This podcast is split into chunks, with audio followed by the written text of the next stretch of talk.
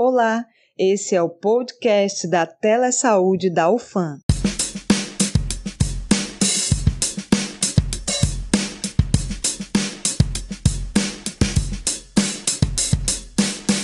Olá, ouvinte! Eu sou a Bárbara, estudante do curso de Medicina.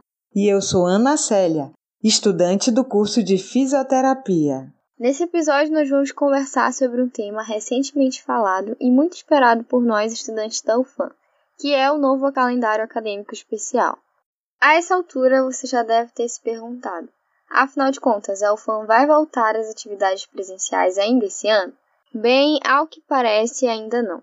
Porque apesar da reabertura de muitos estabelecimentos, das pessoas indo para o shopping, para o trabalho e tantos outros lugares, ainda estamos passando por uma época de adaptação pós-pandemia. Lembrando que não temos vacina. Aliás, se você quiser se atualizar, temos o um episódio sobre vacina. E o retorno presencial exige da universidade um planejamento mais rigoroso para manter a saúde de nós acadêmicos e de todos os funcionários, para evitar a contaminação em massa por causa da aglomeração.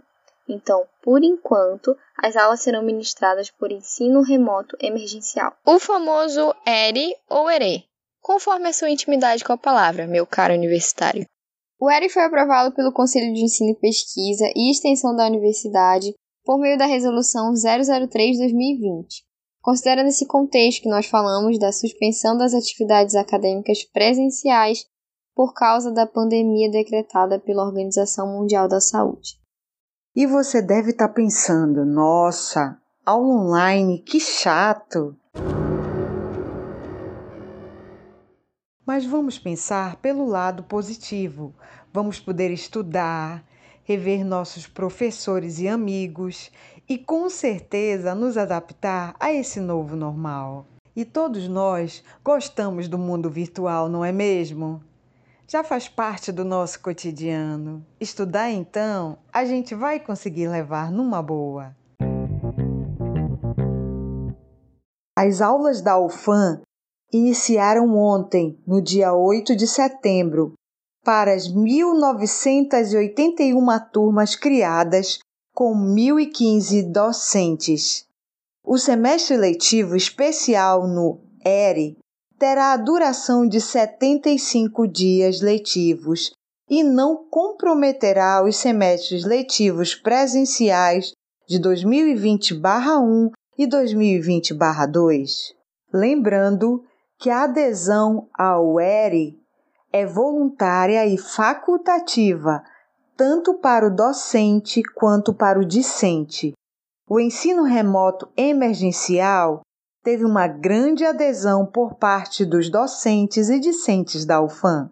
Esperamos que as informações que trouxemos aqui no nosso podcast sobre o novo calendário especial da UFAM tenham ajudado vocês e torcemos que seja um período de grande aprendizado para todos nós, estudantes da UFAM. Caso queira o documento completo sobre esse calendário, é só procurar por Guia do Aluno ERE na página principal do campus ou no site da ProERC.